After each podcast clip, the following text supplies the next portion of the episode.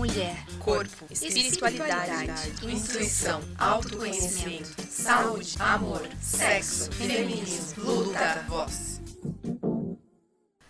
Olá, amiguinhos e amiguinhas, bem-vindo a mais um Podinista. Hoje a gente vai falar mais uma vez com a Fabi Hernandi, que é sexóloga, e hoje a gente vai aprender um pouquinho sobre a educação sexual. Então, se você gosta desse tema, não esquece de seguir a gente nas redes sociais para acompanhar todos os nossos conteúdos e, lógico, sempre ajudar esse projeto a continuar. Então, vamos lá, Fabi, você já esteve aqui, mas fale novamente quem você é. Bom, gente, mais, um, mais uma vez é um prazer estar aqui com vocês. Eu sou Fabiana Hernandi Fernandi, eu sou sexóloga, terapeuta sexual, mãe, mulher, empresária, esposa, amiga, a gente está aqui para um monte de coisa. E, além de tudo, eu falo que, acima de tudo, né, eu sou uma educadora. Né? É, é uma, eu vejo o que eu faço hoje como uma missão. Então, se existe algo que a gente faz até de graça, a gente pode considerar isso como uma missão. Né? Então, isso para mim é uma missão. Trazer a questão, principalmente da educação sexual, para mim é o, é o, meu projeto de vida. Maravilha. E é incrível porque isso é importante para todo mundo se conhecer e ser mais feliz, né? Então, vamos começar. Para a gente entender, né? Que sempre tem aquela polêmica das pessoas acharem que educação sexual é falar sobre sexo em si e, na verdade, são coisas distintas, né? Completamente. Então, vamos explicar o que, que é educação sexual. Bom, educação sexual, ela é, ela é muito ampla, né? A educação, quando a gente fala de educação sexual, eu as pessoas até fecham os ouvidos, né, por achar que a gente vai falar sobre sexo para as crianças. E é totalmente ao contrário. Eu vejo educação sexual como uma questão de saúde íntima. Então, quando eu tiro o nome sexual, as pessoas começam e passam a te olhar de uma maneira até diferente e querem te ouvir. Né? Então, eu falo que a gente, a gente traz uma educação sexual mais através da saúde íntima desde criança até os adultos. A gente não tem isso, a gente precisa trazer isso todos os dias. E você acha que se tivesse essa mudança de nomenclatura, a gente conseguiria implementar isso nas escolas de uma forma mais tranquila, sem Com tanto certeza. bafafá? Com certeza. Porque o que, é hoje educação sexual nas escolas? Ensina como utilizar o preservativo externo, que é aquele preservativo masculino, que já, já estamos na nova nomenclatura, tá? É, que é o, o, o preservativo comum, que a gente mais encontra, principalmente nos postos né? Uh, e nas farmácias, é o mais corriqueiro. Uh, e as doenças, as ISTs, né? as doenças sexualmente transmissíveis. E, gente, não dá para ser só isso. Não dá né? A gente tem que falar sobre sentimento, a gente tem que falar sobre emoção, a gente tem que falar sobre permissão, consentimento, sobre autoconhecimento. Então, tudo isso é uma educação sexual. O que tanto engloba, né, a educação sexual, né? Como você falou, não é falar somente de sexo, né? Não é, é, é muito mais amplo. Então, a gente, se a gente fosse dividir, quais são as coisas que a gente tem que entender antes de realmente chegar e falar de sexo? Falar sobre sentimento, falar sobre a importância do corpo, né? Por exemplo, a gente já pode começar a educação sexual com os bebês. Né? Ensinar que os órgãos sexuais, a genitália, é, ela é privada, né? Ela é tão importante, ela é tão íntima, ela é tão sua que ninguém pode mexer ali e que cada um é diferente, meninos e meninas. Eu posso falar isso para uma criança de 3, quatro anos, né? Dois aninhos, importância. Olha como seu bracinho é importante. Olha como, entendeu? E é explicar para ela que ninguém pode mexer ali. Independente da idade, aquilo ali é seu, é íntimo. Então, desde, desde sempre, você já pode começar a falar sobre educação sexual, né? A importância de manter limpinho, né? Então, isso é educação sexual. Só que a gente esquece, a gente acha que por ter a palavra sexual, já passa já ter uma conotação, uma conotação erótica. E não tem absolutamente nada a ver. Então, como que a gente, de uma parte prática, assim, os pais de crianças, né, na primeira infância ali, como que a gente introduz isso no dia a dia? Quais são as ações práticas que a, que a gente pode fazer para que tenha essa importância, que ele vá aprendendo, que a criança vá aprendendo? Bom, de pequenininho até por volta dos seus três anos, você pode, através do banho, ensinar sobre isso né? A importância de cada parte, do cabelinho, do corpinho, do bracinho e por que não, né? Da genitália. É, depois, quando a criança começa a crescer e começa a entender mais sobre o, o próprio corpo, né? Ele vai ver que meninos e meninas já são diferentes. Então, explicar que meninas têm vulva, meninos têm pênis. Eu posso falar isso, porque a erotização está na cabeça do adulto, não está na cabeça da criança. E daí a explicação não, é que às vezes eu tenho a impressão de que as pessoas já querem explicar o processo inteiro. Não, e não precisa. não, então, não ó, precisa. a periquitinha é desse jeito, o pipi é desse jeito. Exato. Pronto. Por exemplo, como eu expliquei para o meu filho mais novo a, a questão da genitália. O nome dele é Henrique e o apelido dele é Didi. Então, como que eu expliquei para ele? Que o, o pipi é apelido. Igual Didi é para o Henrique, o pipi é exatamente o apelido do pênis. E todo mundo tem seu nome correto. Entende? Então eu já, já começo a mostrar para a criança os nomes corretos. Por que isso é importante? Porque muitas vezes o próprio abusador, ele vem com os nomes infantilizados exatamente para que para a criança entender de uma maneira mais fácil, mais infantil, e para que muitas vezes ele permita, ela permita esse acesso. Então a gente tem que ensinar sim essa Correto. questão dos nomes corretos, né? Então de uma maneira prática, por exemplo, a partir dos cinco anos que começam os questionamentos, mãe, de onde que eu vim? Como que eu fui parar dentro da sua barriga, por exemplo? Né? Explicar para a criança, olha, o papai colocou uma sementinha dentro da mamãe, né? E aí você veio crescendo, você veio crescendo, e aí a gente foi para o hospital, e você nasceu. E aí tirar, aquele, por exemplo, tem mães que falam assim, não, porque o parto foi horrível, porque eu fiquei 12 horas sofrendo. Aí a criança leva uma assusta. já leva uma culpa absurda e não precisa nada disso. Vamos trazer para a criança a parte boa. Isso também é educação sexual. Legal. né? Uma coisa que eu, agora você falando, eu reparei que eu faço, eu tenho priminhas, né, de 3, 4 anos.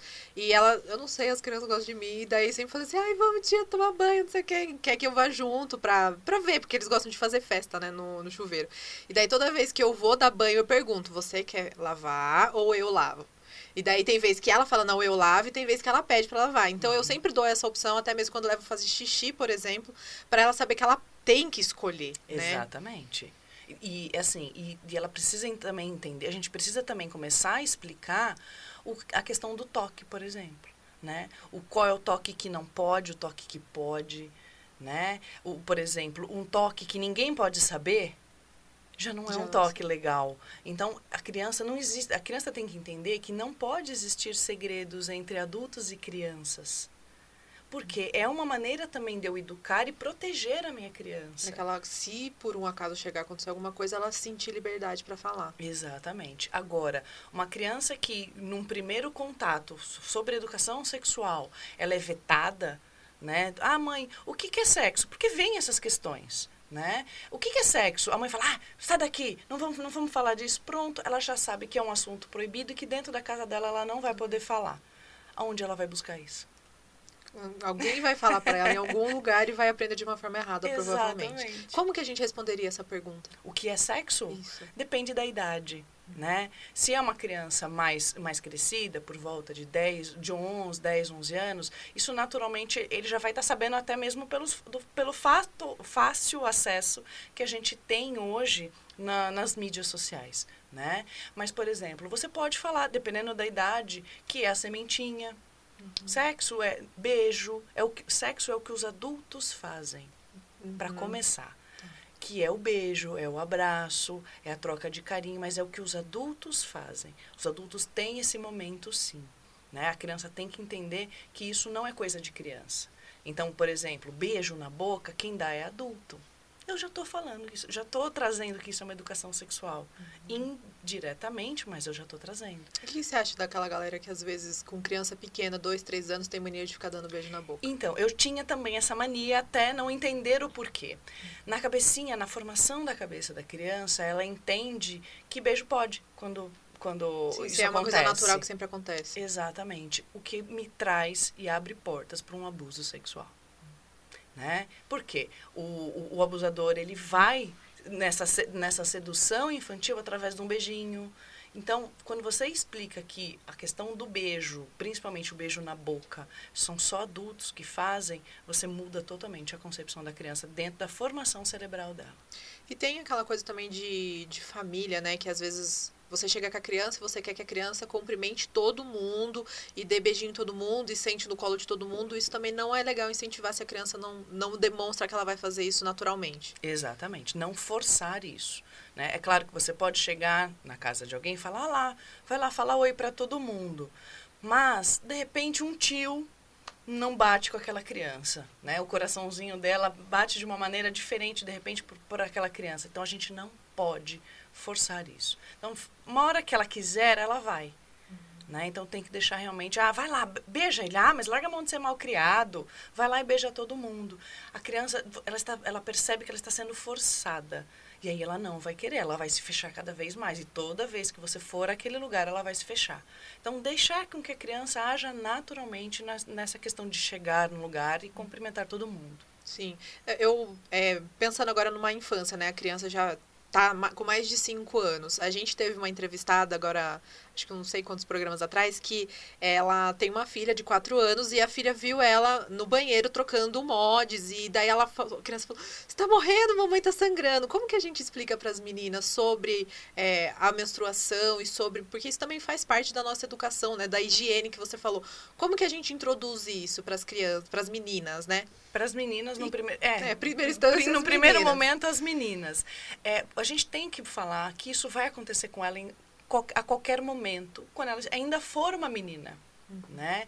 E o que é importante é não tirar a inocência dela. No sentido de, ah, você vai ficar menstruada, você agora você vai ser uma mulher e você já pode ter filhos. Pronto, você já botou um, caminhão de uma peso, pressão uma pressão em cima absurda. que a menina não sabe nem o que está fazendo, Jesus. Exato. Então, explicar com naturalidade, olha, isso vai acontecer com você, mais cedo ou mais tarde, por volta dos seus 10, 12 anos, isso vai acontecer, isso é o normal, mas se acontecer depois, está tudo bem, a gente vai no médico para entender o porquê que não está acontecendo. Você, todos os meses, você vai passar por um ciclo, né? A gente chama de ciclo menstrual. Você vai passar por um ciclo. Todos os meses vai ter uns dias do mês que você vai sangrar. Isso não dói. E é importante que a mamãe está conversando com você exatamente para que você mantenha sempre limpinho. Isso não dói, você não vai sentir nada. Você vai usar um absorvente. Esse daí mostre o absorvente, né? A mãe é interessante mostrar para ela ver que não ensinar, ensinar como usa também. Né? E outra, um absorvente, gente, é uma fralda menor. Então, você lembra quando você usava fralda? Então, você vai continuar usando fralda até você ficar quase velhinha. Essa, essa entrevistada, inclusive, a filha ofereceu uma fralda para ela. Eu vou pegar uma fralda, mamãe. É. Então, foi muito maravilhoso. e, entende? E é, e é muito... É, é, natural, tem que ser de uma maneira leve para a criança entender que vai acontecer com ela.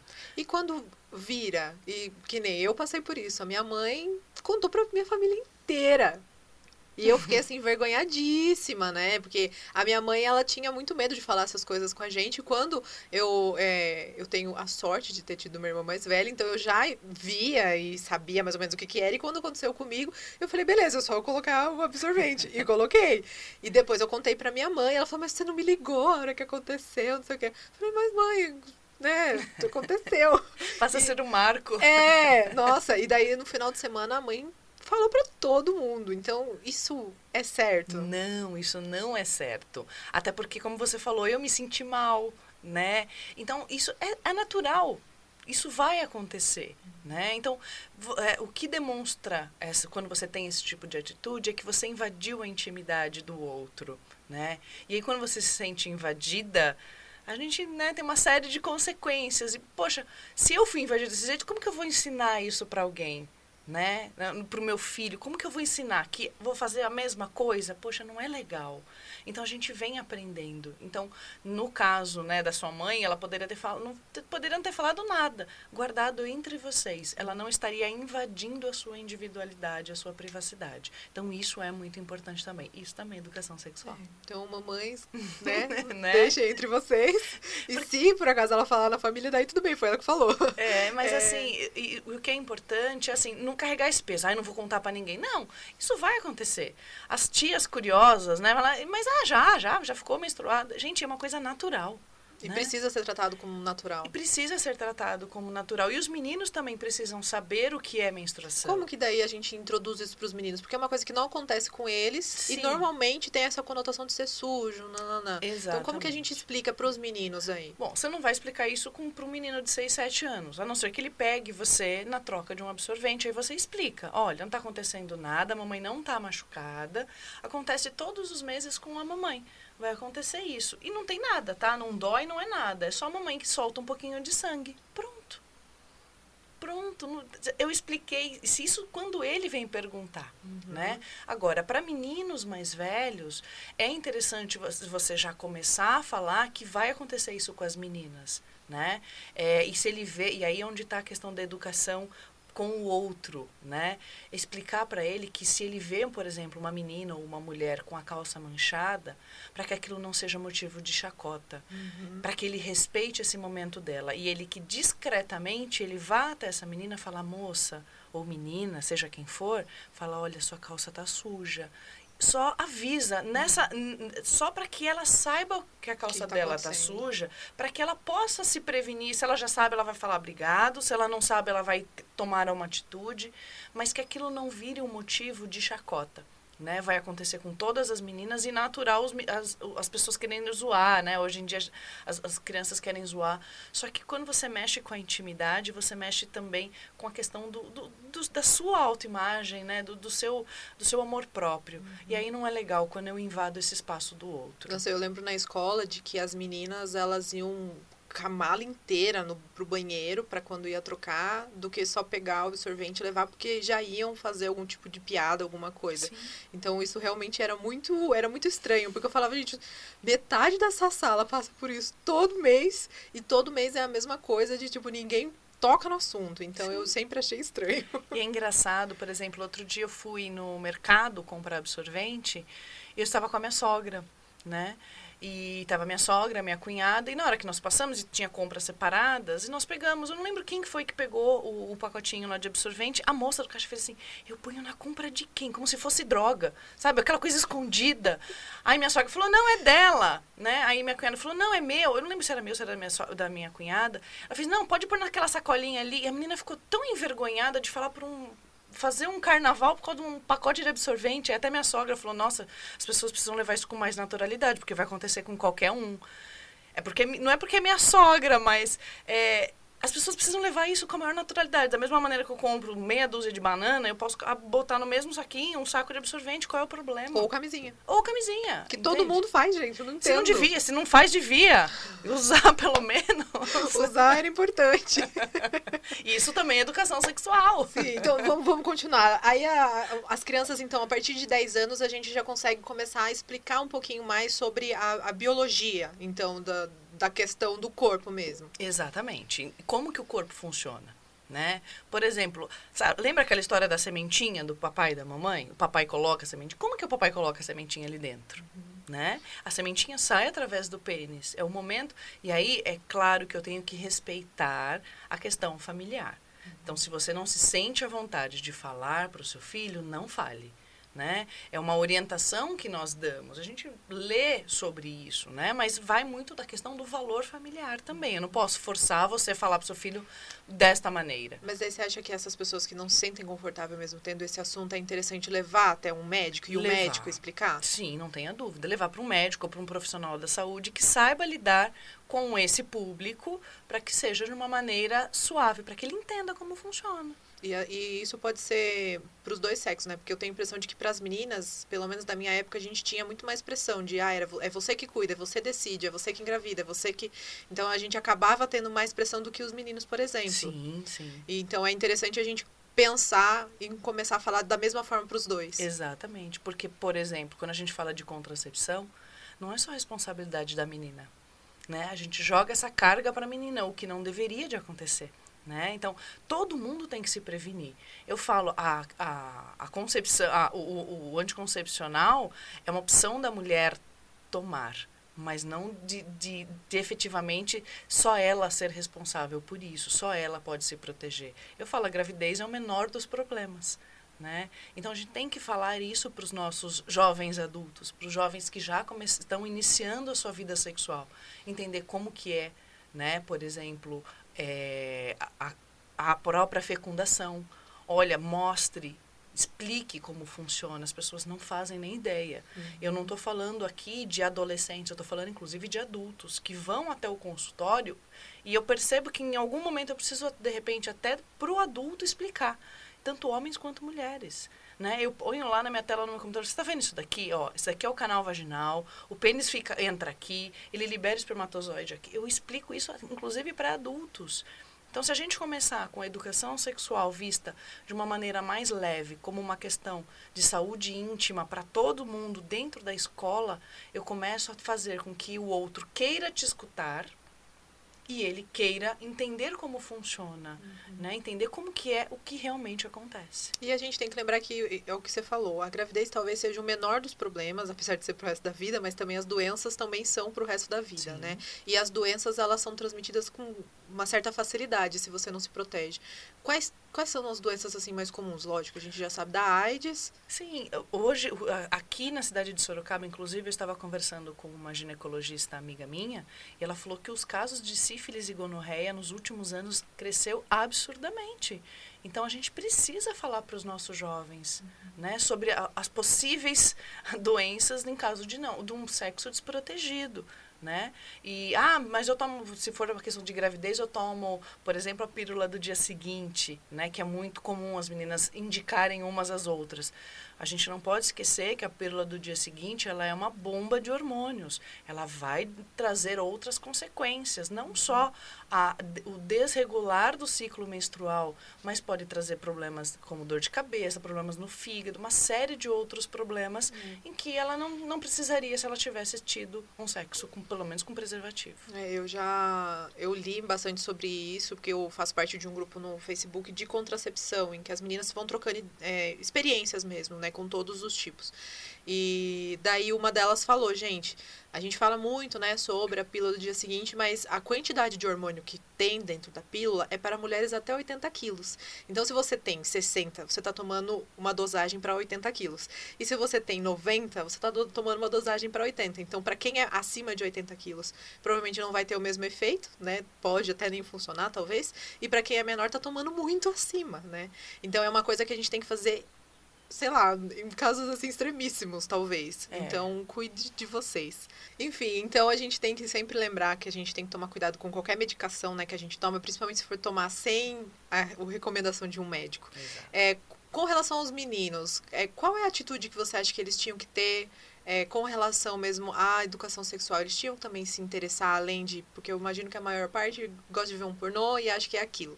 Né? O, o que tanto a gente tem que vetar deles e né, até mesmo cobrar uma atitude deles na, com Ensinar, relação a isso. Né? A, a questão de respeito, eu acho que é parte fundamental. É, a questão de mostrar para eles o que é concessão, né? o que é consentimento, né? o que é respeito, o que é amor. Porque se ele protege a namorada, ou ele protege, ele se protegendo, usando, por exemplo, vamos pegar um, um, um exemplo bem banal. Ele pegando, por exemplo, um preservativo, ele usando um preservativo, além dele se proteger, ele protege também quem está com ele. Uhum. Ah, mas eu não estou nem aí, é só curtição. Mas ele não pode esquecer que a curtição é por alguns momentos e ele tem dias após isso. Né? Então ele tem que entender que eu preciso ensiná-lo é, a questão, por exemplo, de higiene. Não deixa de ser. É, eu vi ontem, ou anteontem, se não me falha a memória, uma postagem de um médico urologista que no ano entre 2019 e 2020, quase 1.100 homens amputaram o pênis parcial ou integral por doenças oriundas uh, de N, N coisas, mas principalmente vinculados à falta de higiene. Gente, vamos lavar o pênis, vamos, amiguinhos. Né? Tem inclusive um perfil no Instagram que chama Lave o Pinto, ou Lave o, Lave o Pênis, é uma coisa assim. É um perfil maravilhoso, de, cheio de ilustrações da, da situação de um pênis sendo lavado. E aí tem lá, lave o precioso, aí mostra tipo um diamante com formato de pênis. gente, é, é sério, gente, é, é, é necessário legal. fazer uma campanha para vocês lavarem os seus pênis, é, meu Deus. É, então assim, é preciso falar, né? E como que lava? Isso, como, como, que, que lava? lava Vamos um lá, pênis? como que lavar um pênis? Ah, me- principalmente para os homens que têm a questão da fimose, é necessário que o médico oriente, tá? Então, como que lava o pênis do, do filho, do pequenininho? Puxa lá a pelinha até o final e passa a mão em volta da glande, porque entre a glande e o corpo do pênis, onde tem ali a, a cabeça do, do, do- pênis, né? Vamos chamar assim, a glande, é, aquela, a- aquela dobra que tem ali, ali há um acúmulo de células mortas. Por exemplo, uma coisa que eu sempre falo para os meus filhos: fez xixi, enxuga o pipi. Né? Por quê? Vai cair uma gotinha ali, pode sair uma gotinha depois que você guardou na cueca. Né? Então, dá uma, uma chacoalhadinha, não é só o suficiente. Então, vai lá, enxuga a pontinha. Por quê? Senão a urina vai cair ali, vai esquentar, porque o, o corpo é quentinho, vai mo- morrer ali algumas células, vão, algumas células vão morrer, e aí ele vai formar um sebinho, vai Um formar um- funguinho, um um, funguinho. negocinho. E aí ele vai crescendo e vai dando cheirinho ruim. Então, ah, eu meninos, lembrei que tem, acho que é a Kátia Damasceno que fala do queijinho. Ai, É, fica uma coalhadinha, né? credo. É fedorenta. Ai, então, meu Deus. vamos fazer isso. Então, puxa a pelinha até o final, lava, né, ali depois da, da glande. E, gente, e só água e sabão. Só que aí a gente tem um grande problema, que nem todos têm acesso a água e sabão, né? Mas é necessário, no que for possível, né, lavar ali. Então, não esqueçam de puxar a pele até o máximo possível, claro que sem machucar o pênis, mas é, fazendo com isso, fazendo com que pelo menos a higiene mínima, né, seja conseguida ali. É, e lavar também o, o saco, que eu acho que é importante Sim, falar, né? O sim. bumbum, pelo amor de Deus, lave tudo. Lave tudo. o importante é lavar tudo, um banho completão. Mas, na possibilidade, não, na não possibilidade, mantenha pelo menos as partes íntimas, né? é, bem cuidadas. Por favor, a gente gosta de cheirosinho. e meni- as meninas também, né? Então, As meninas também. a gente, inclusive, tem muito mais dobrinhas e a gente precisa tomar mais cuidado ainda. É, você acha que é interessante a gente sempre ter um sabonete íntimo? Você acha legal? Como que. Eu sou contra a, a utilização desenfreada de sabonete íntimo, tá? Água e sabão já basta. O sabonete neutro, ele já basta, né? E o que é importante, nada de introduzir no canal vaginal, pelo amor de Deus. O sabonete íntimo, ele não é tão íntimo assim, ele não precisa fazer parte da sua alma. Ele não precisa. Simplesmente água e sabão, um sabãozinho neutro, enche a mãozinha lá de sabão e faz a higienização, tá? Sim, nos lábios, né? Meninas, não precisa colocar dentro É, mesmo. nada dentro. E o que é importante é, ah, você também, ah, o que, onde a gente não se atenta, o, no- o nosso clitóris, ele também tem um capuz, igualzinho um pênis, né? Aquela pele. Então, se possível, puxa um pouquinho aquela pele e limpa ali no, no, no- no clitóris mesmo, puxa aquela pelinha, porque ali também acumula células, né? Mortas, naturalmente, mais quentinho, pode se proliferar e vai dar um cheirinho. Gente, é, vulva e pênis tem cheiro de vulva e pênis. Não é de maçã verde, não é de morango. A gente precisa lavar. Não, vai ser flores. não vai ser flores, ele tem cheiro característico, né? Então, não precisa, a gente não precisa se preocupar com isso, né? Água e sabão é higiene mínima. Agora, não precisa ter sempre o cheirinho de maçã verde, porque pode ser, inclusive, meninas que usam muito sabonete íntimo, eu posso mexer com o pH vaginal. E aí, se eu mexo com pH vaginal, eu faço com que as células que já estão ali, as bactérias boas, que já estão ali, comecem a crescer desenfreadamente. E aí eu posso ter uma mudança de, do, do pH e trazer infecções. Abrir aí para uma candidíase, por uma, de repente até uma infecção urinária, se for para o canal da uretra. Então, gente, água e sabão básico e sem, sem cheiro, neutro, é a melhor coisa. E- Quer usar de vez em quando um, protetor, um sabonete íntimo? Não tem problema. Da mesma forma do protetor, os protetores diário. Eu sou totalmente contra o protetor diário. Porque a menina coloca lá, fica os 30 Abafa. dias. Os, abafa, vira uma Abafa a fu- periquita e deixa lá. vira uma estufa aquilo, né? Então, assim, abafou, vai, vai procriar mais, não tem jeito. É quentinho, é úmido, a bactéria só tem lugar bom pra, pra ela. Ah, e, inclusive, eu sou adepta a ficar sem calcinha em casa, se conseguir dormir também, ou com uma calcinha mais folgada, ou sem calcinha, pra deixar a bonitinha respirar. Exatamente, tem que ser assim. Deixa, deixa, a gente precisa. Inclusive, evita muito qualquer coceirinha que vai dar. Exato. Bom, continuando então, já todo mundo já entendeu toda essa parte aí de que a gente tem que mostrar, né, a, a preciosidade do nosso corpinho e quem pode, quem não pode, quais são os nomes, né? Que seria ali o que a gente ensina na primeira infância. Daí na infância a gente começa a explicar um pouquinho mais, né? Sobre até mesmo a parte biológica. E daí da adolescência para cima.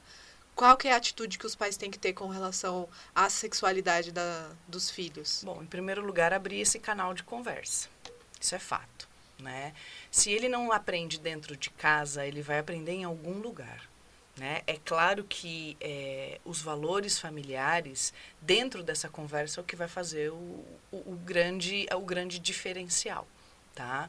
É, hoje em dia a gente acredita que é, os meninos, principalmente, eles vão buscar pornografia a partir dos seus 14, 15 anos. Eu já vou dizer, já passou para 10, 11. Nossa. Entende? Porque se eu não olho, porque se eu, ah, meu filho não tem celular, ele não, não busca isso. Ele não tem, mas o amiguinho na escola tem. E aí eles vão ver juntos isso.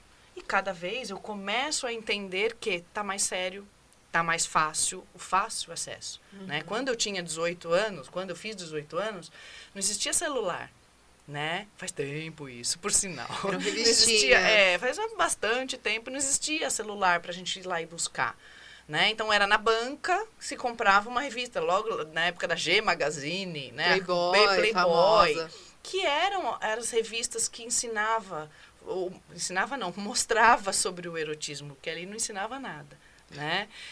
Infelizmente. Devia pelo menos a lavar o pinto. Pronto. Pelo menos a lavar as coisas, mas não tem, não tinha.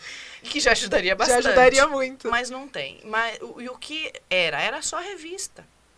Né? Então os meninos viam, não viam antigamente, não viam a hora de fazer 18 anos para ir lá na banca e comprar. Ou um amigo fazer, ou o irmão mais velho fazer, para que ele tivesse acesso.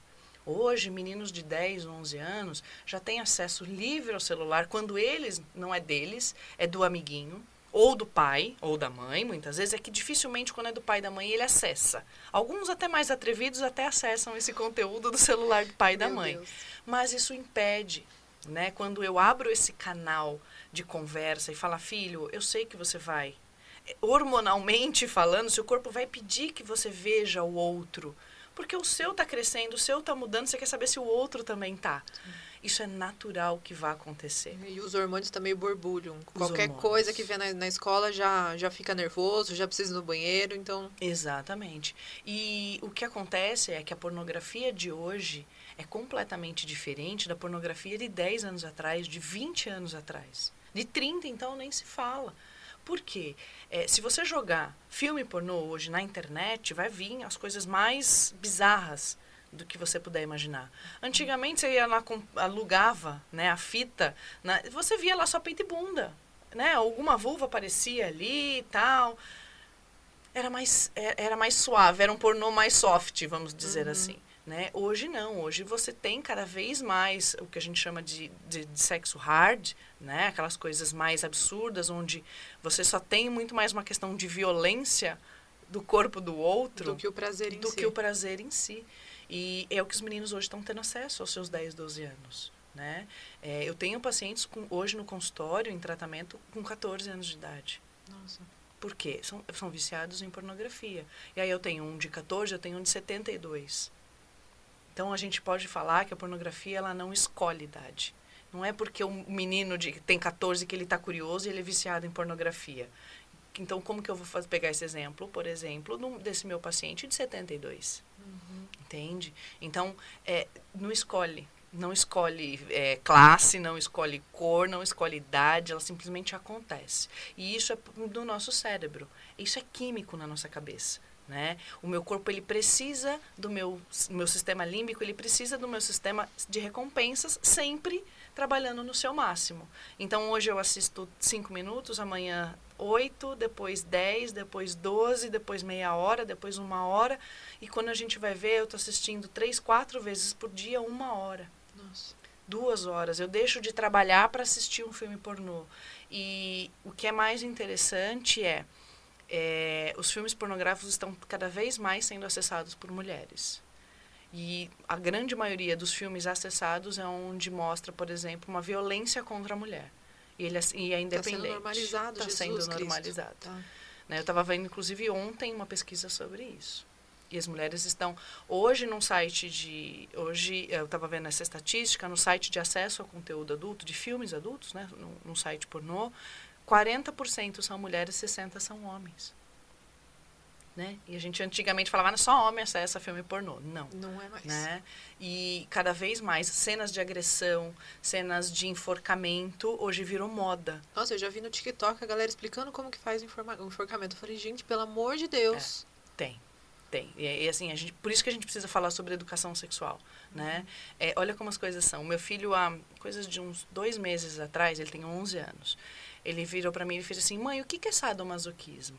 A música. Aí a primeira pergunta que eu fiz para ele, onde você ouviu isso? Ai, Aí ele fez assim, ah, mãe, tem uma música. Ou seja, uma criança de 11 anos que eu, ele tem a sorte de eu, de eu saber lidar com isso. E quem não sabe? Ele falou, mãe, é uma música. Eu falei, ah, tá. Aí ele falou, mas o que, que é isso? E eu expliquei para ele. Eu falei, é uma prática onde adultos fazem, onde um gosta de causar dor no outro e o outro gosta de sentir dor. Só que são adultos que sabem o que estão fazendo, inclusive tem até um contrato entre eles, tem regras para você fazer isso, e só os adultos fazem. Ok? Ah, mas um machuca o outro. Eu falei, é, tem gente que gosta de ser machucado e tem gente que não gosta. Agora, vai de gosto, não é? Quando, lembra que eu falei cada um cuida do seu coração? Tem gente que gosta disso. Ele falou, nossa, que esquisito. Eu falei, então. Pronto, sanei a dúvida dele, e falei que era coisa de adulto. vai falar, né, provavelmente. Ele nunca mais vai falar. Né? Eu comentei com uma amiga, ela falou, meu Deus, se meu filho fizesse isso, eu tinha feito acho que na calça. Ela brincou. ela falou, como que eu ia fazer?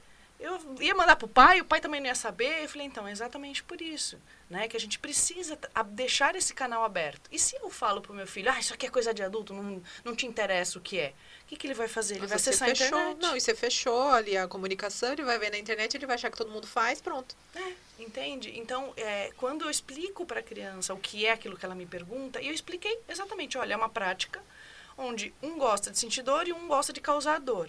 Eles se encontram, fazem um acordo e acabou.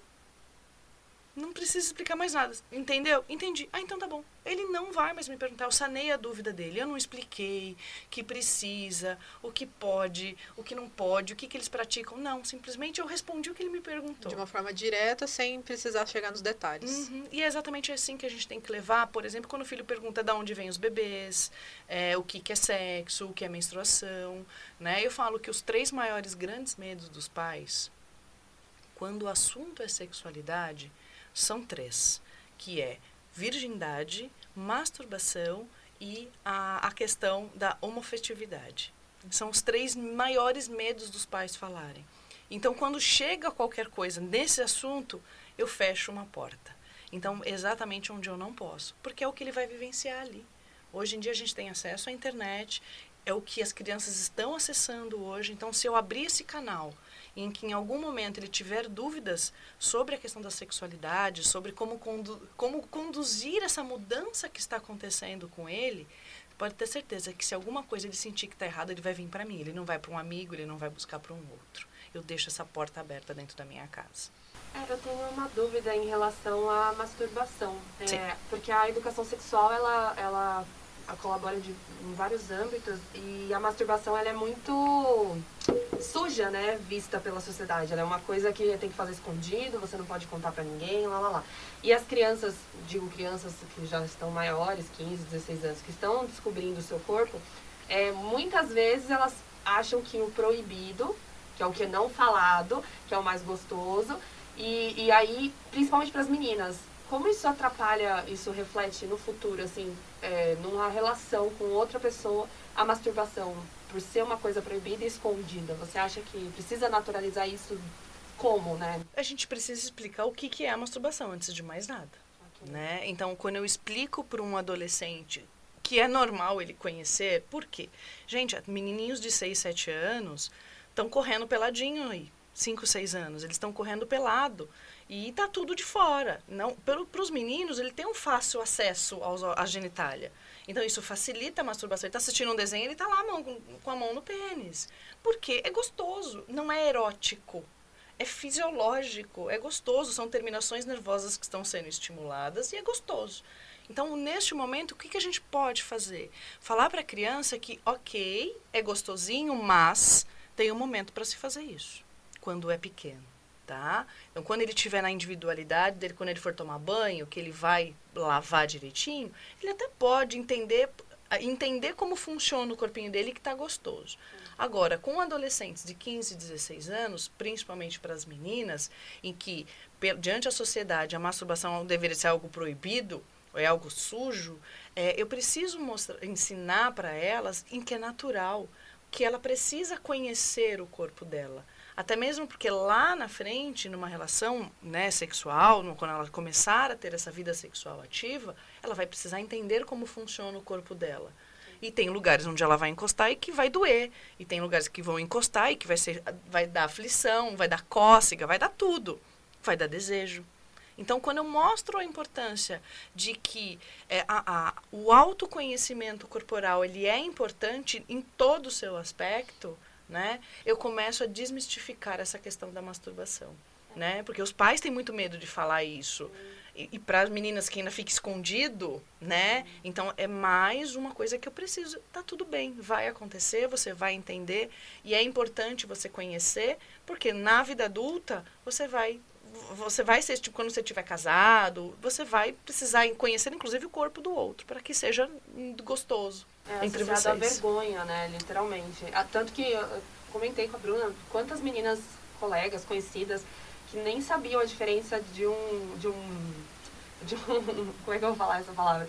Do buraquinho que faz xixi e do da buraquinho uretra. que menstrua, vamos falar assim, é. né? É, a, a uretra e a vagina, é, né? eu queria dizer, tipo, ninguém sabe, né? Não sabe. Às e vezes aí, acha que é a mesma coisa, é, inclusive. E, e, e isso está muito relacionado à, à, falta de se conhecer, à falta de procurar é, ginecologista, de procurar pessoas que possam te explicar de uma forma mais é, assertiva e tranquila, né? Sem de repente você tem medo de falar com seus pais, procurar alguém que possa te ajudar nesse momento, né? Exatamente. Porque não é uma coisa é, não vamos longe. normal, né? É, e não vamos longe. Isso, a não sei se foi a, a, passada ou a anterior edição do Big Brother, teve uma menina que falou, ah, eu coloquei um absorvente ali para ver se eu aguento mais o xixi. Gente, eu tô falando de Big Brother, com milhões de pessoas assistindo, e uma mulher adulta, porque ali só pode entrar maiores de idade, uma mulher adulta falando sobre isso. Então eu preciso sim levar e perguntar, né, para quando eu vou no médico. Do OB, né? Do OB, ela falou. Não, não foi nem Exato, não usou nem como uma fralda. Vai na vagina, né? Não na uretra, Exato. nem fica ali embaixo. Então, é, por que, que eu preciso? É. Exato. Fiquei imaginando ela tentou colocar em outro lugar, meu Deus. Entende? Então a gente precisa falar isso. Precisa ensinar, mostrar. Né? Nós somos muito lúdicos. Então, mostrar uma, uma imagem. Olha, gente, aqui. E também onde eu, eu falo que existe uma falha. As meninas até vão no ginecologista por volta dos seus 12, quando começam a menstruar, né? Uhum. A mãe às vezes leva no ginecologista e o ginecologista não explica. Não. Então, se o ginecologista mostrar uma fotinho, um desenho, não precisa nem ser foto, um desenho, que é onde fica o clitóris, onde fica a uretra, onde ficam as glândulas, onde fica a entrada do canal vaginal, pronto, ele já fez uma educação Nossa. sexual absurda. Em cinco minutos. Nem isso. Então, é só onde eu, eu mostrar onde é para uma criança de 12 anos, né, que não deixa de ser uma criança, onde fica cada coisa. Ai, gente, eu, eu, eu lembrei a primeira vez que eu fui no ginecologista na vida e foi, acho que, o momento mais constrangedor da para sempre. Que eu, eu menstruei logo cedo, assim, com 11. E eu lembro que com 12 eu falei, mãe, acho que faz uns dois meses que não vem pra mim. Mas assim, tava tudo normal, né? No 12 anos eu ainda brincava de Barbie, tava tudo certo. Aí ela falou, não, vou te levar no médico. Aí chegou no médico, o médico olhava pra minha cara e falou, você não tem nada pra contar pra sua mãe? Eu, assim, contar o quê? Eu já falei que eu não menstruou. Tipo, né? Não, mas você não tem nada mesmo? Eu vou pedir um pré-natal pra você. E eu assim, gente, Natal, vou ganhar presente, sei lá. não, gente, eu não entendia, né, essa, esses termos. E eu lembro que ele ainda falou assim, não, vem, eu vou te examinar. Aí eu sentei lá, ele não, não encostou. Mas ele fez assim, ah, mãe, olha lá, o ímen. E eu assim, gente, o que, que, o que que tá acontecendo? o que, que é isso? E daí eu fiquei, tipo, eu acho que eu fiquei a sessão inteira, assim, um tomate, a cara inteira roxa, né, de vergonha. E eu, assim, tipo, não sei o que tá acontecendo. Eu acho que o nervoso foi tanto que no dia seguinte desceu. então nem os exames eu cheguei a fazer. Entendi. Entendeu? Porque até os próprios médicos não sabem nem não como sabem. lidar com isso. né? E, por exemplo, esse médico, né, sei lá, menstruou duas vezes, no terceiro mês já não veio, gente, é normal, não existe uma regra para o ciclo, ele já não vai vir regularizado. É. Olha, dia tal, tal hora, você pode botar uma sorvete que dali dois minutos você vai ficar menstruado. É, é um médico desse, é um, foi um estúpido, desculpa Nossa, falar. Mas com certeza, até que eu nunca na vida fui mais com ele e agora eu só vou em médica mulher, porque daí eu me sinto confortável para conversar. Então, e as médicas precisam trazer também isso com naturalidade, né? E não é fácil você, de repente, até perguntar para uma paciente, né? Como como que tá a vida sexual? Pronto, você já fez, você tá fazendo a sua parte. Ah, eu, você tá com dor para fazer para ter relação sexual? Pronto. É você o tipo uma anamnese, né? Exato, uma coisa mínima. Né? Eu tenho amigas que são médicas, ginecologistas, e eu falei, coloque essa pergunta. Ah, você tem dor na relação sexual? Tem, põe lá na sua anamnese, põe lá. Deve ter algum problema de lubrificação, pode ter vários pode fatores. Pode ter várias coisas, né? E aí é natural. Ah, como que tá seu desejo? Nossa, doutora, meu libido tá lá no chinelo. Tá, vamos ver. tomando o mesmo, né, o mesmo tomando anticoncepcional. anticoncepcional, o, sente dor na, sempre sentiu dor na relação. Ah, toda vez que eu tenho relação sexual eu tenho dor. Gente, dor nunca é normal. Então esse médico pode orientar essa essa paciente com uma simples pergunta. Então, isso é uma educação sexual. Se nem os nossos médicos não têm essa educação sexual, quem dirá hoje nas escolas? É até uma falta de humanização deles na hora do atendimento, né? De realmente querer ouvir o paciente. Exato. Porque no, se o, o, paciente falar que sim, que tem dor, que tem algum outro problema, ele não sabe como lidar com aquilo. É, a, a gente que é homem, e acredito que mulheres também passem por isso, de acreditar que quando o ímã rompe, de fato perdeu a virgindade. Mas é o certo o ímã romper mesmo? na primeira relação que for ter tem que sangrar? Como é que é? Pra que serve o ímã? Nada. Ninguém nem descobriu para que, que serve aquilo ali, né? Uh, as, tem meninas que andando de bicicleta, cai de bunda, o, o, ímã se, o ímã se rompe. Então o ímã ele não serve para, pelo menos até hoje, não se descobriu para que, que serve o ímã. E ele pode romper por qualquer coisa. Então, o, o ele não é, é, indício de que aquela menina, por exemplo, é virgem. Porque se ela nasceu sem, ela pode ter nascido sem. Ou pode ter se rompido por qualquer coisa, um tombo.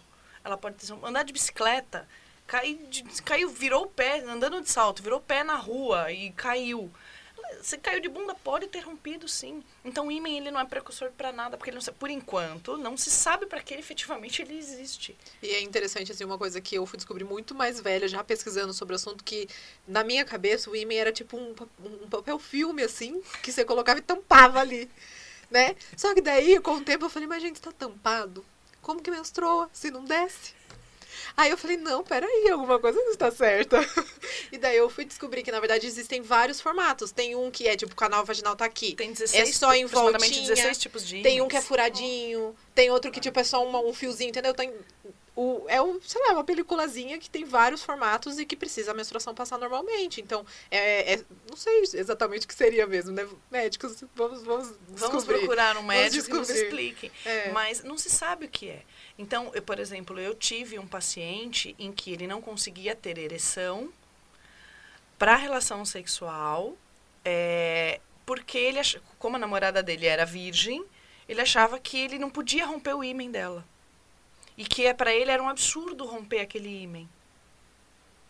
Entende? Ele estaria não sei, assim, de verdade, o é o que estava passando ali dentro da cabeça dele. E aí o que acontecia? Ele, eles conseguiam ficar nos amassos, ele tinha ereção, ele tinha masturbação, faziam sexo anal, faziam sexo oral, mas o vaginal ele não conseguia, ele perdia ereção quando ele pensava que ele ia pôr o preservativo e ele ia penetrar na menina. Hum.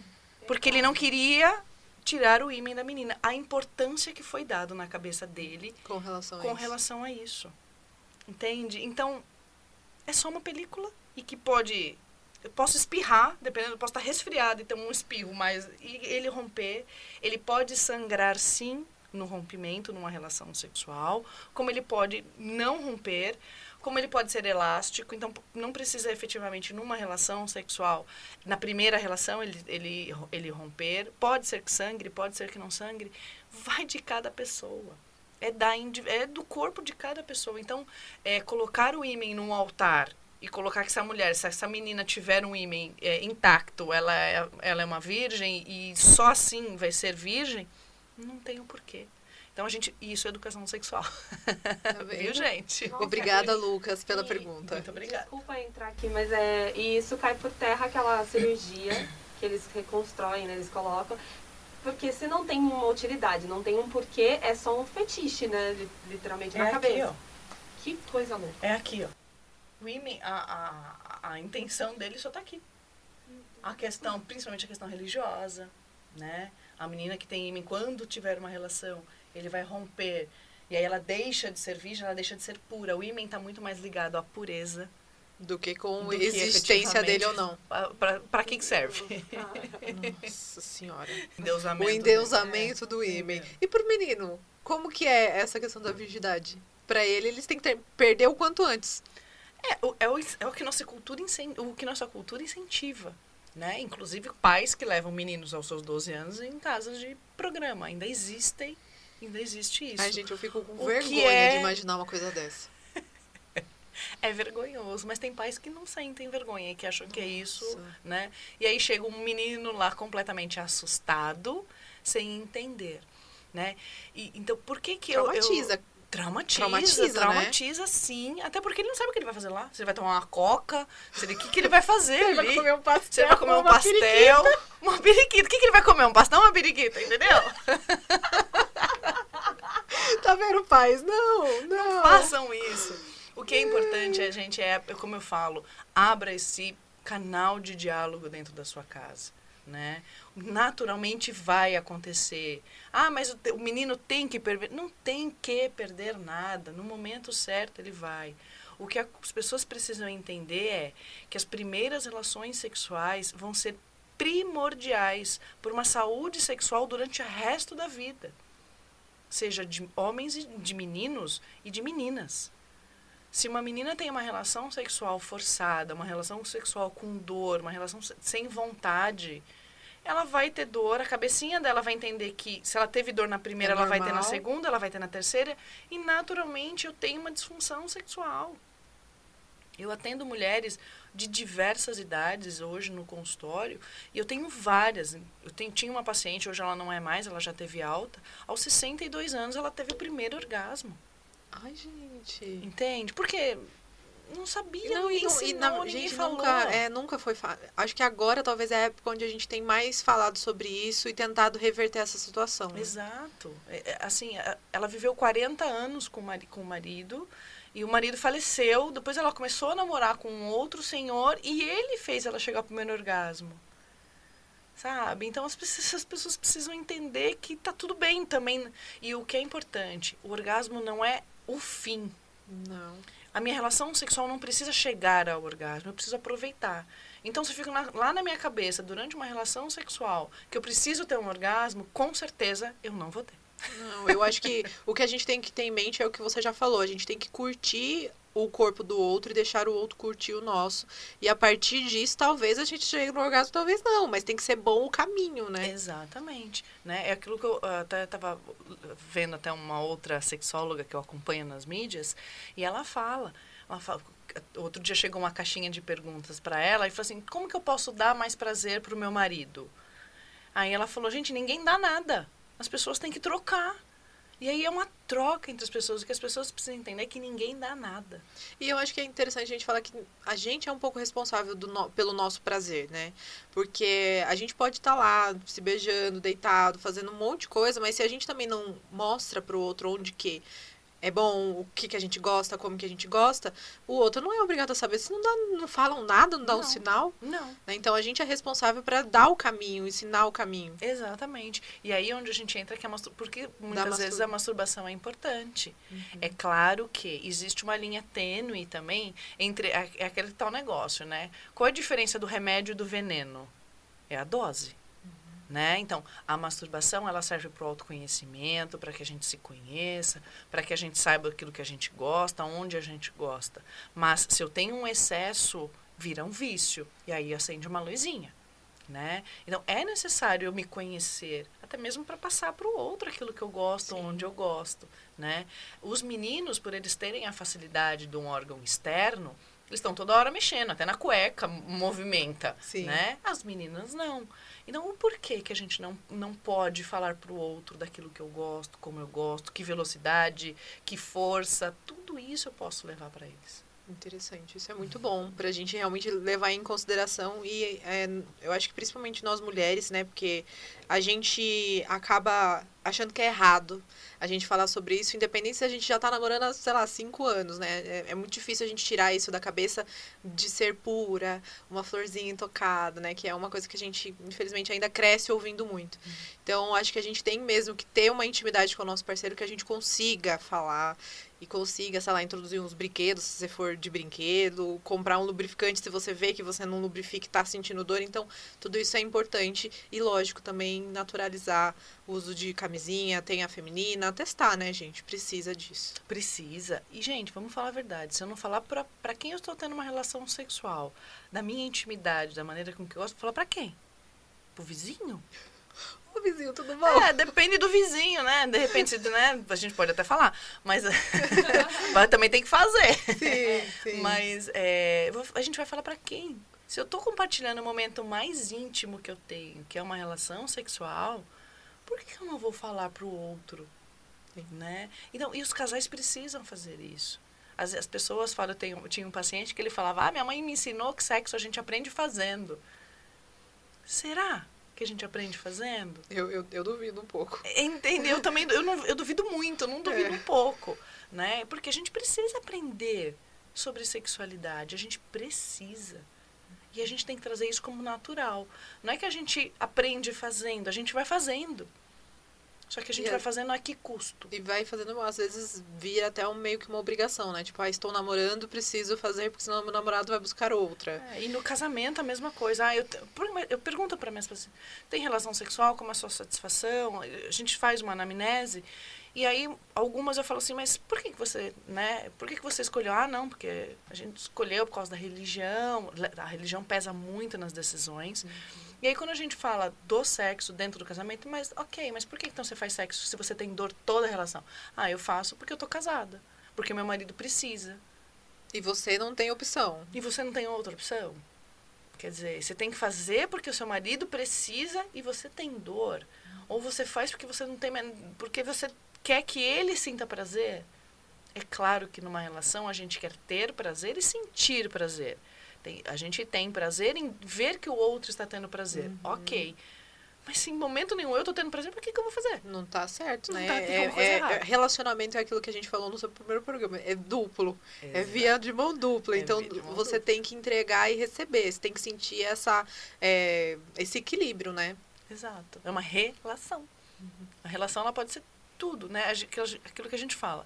A gente aprende. As pessoas ensinam a gente a andar, ensinam a gente a escrever, ensinam a gente a falar, mas ninguém ensina a gente a se relacionar. E aí eu não estou falando do relacionamento afetivo, né? en- Entre duas pessoas. Eu estou falando relacionar com, como um Qualquer todo, um. interpessoal. Uhum, Né? Amizades, de trabalho, tudo isso é relação. Tudo isso é relação. E as pessoas não ensinam sobre isso. Mas a gente precisa falar e ensinar o outro como lidar com isso. As pessoas não sabem. E na fase adolescência, que é onde a gente descobre, a gente é podado, porque vem uma enxurrada de informações e muitas mães não sabem nem como lidar com isso. Ah, é da fase. É da fase. É da fase. Não é da fase. Pode até ser da fase, mas vamos explicar por que, que isso acontece. A gente mas- não para para fazer isso. É, acompanha a fase, então vai Acompanha. junto com ele, não deixa ele na, na- andando no, no escuro. Exatamente, andando no escuro, exatamente, você ilustrou bem. Ele está andando no escuro.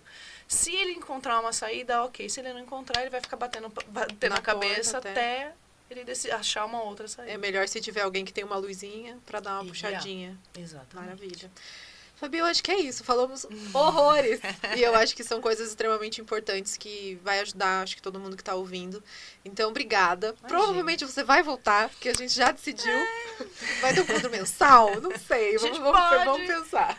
Eu venho aqui com o maior prazer, como eu falo, é, eu amo esse assunto. Se a gente se deixar, a gente vai ficar aqui, vai fazer um programa de 24 horas, batidão, 24 Vamos. horas aqui, porque é um assunto que eu adoro falar. E mais uma vez agradecer o convite de vocês para trazer informações, né, para vocês, para o público que acompanha de vocês. Para mim é sempre um prazer. Pode chamar que a gente vem. Mas vou chamar, já, já, já tô mandando mensagem para a próxima. Então, se você gostou desse episódio, lógico, e tiver qualquer outra dúvida, comenta aqui embaixo, ajuda a gente a trazer a Fabi mais uma vez. Quem sabe a gente responde só as perguntas que vocês têm. E se vocês gostaram, lógico, sigam a gente nas redes sociais para continuar assistindo a gente nos próximos episódios e ajudar esse processo. E Fabi, como que é as suas redes sociais? Fabi Hernande, sem H, sem S no final. Vocês vão achar no Insta, no Face, vocês acham tudo por lá. Tá ótimo. Então sigam ela lá também se vocês têm outros interesses e mandem perguntas que ela tá sempre respondendo muitas caixinhas no, no Instagram, eu sempre vejo. E eu vejo vocês no próximo episódio. Até!